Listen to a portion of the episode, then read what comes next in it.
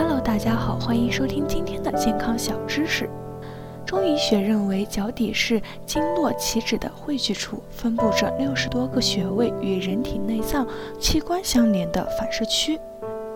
泡脚有舒筋活络、改善血液循环的作用。绝大部分人都知道泡脚有好处，但也有很多人不知道，在不同的时间段泡脚起到的作用略有不同。如果想护肾，最好选择在晚上九点左右泡脚，效果最好。之所以选择这个时间段补肾，是因为此时是肾精气血比较衰弱的时辰，在此时泡脚，身体热量增加后，体内血管会扩张，有利于活血，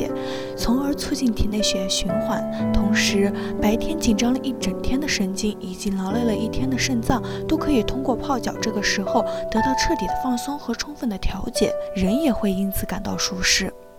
热水泡脚不但可以起到滋肾明肝的作用，还有利于提高睡眠质量。如果泡完脚后再适度的做几分钟的足底按摩，对身体的血液循环更有好处，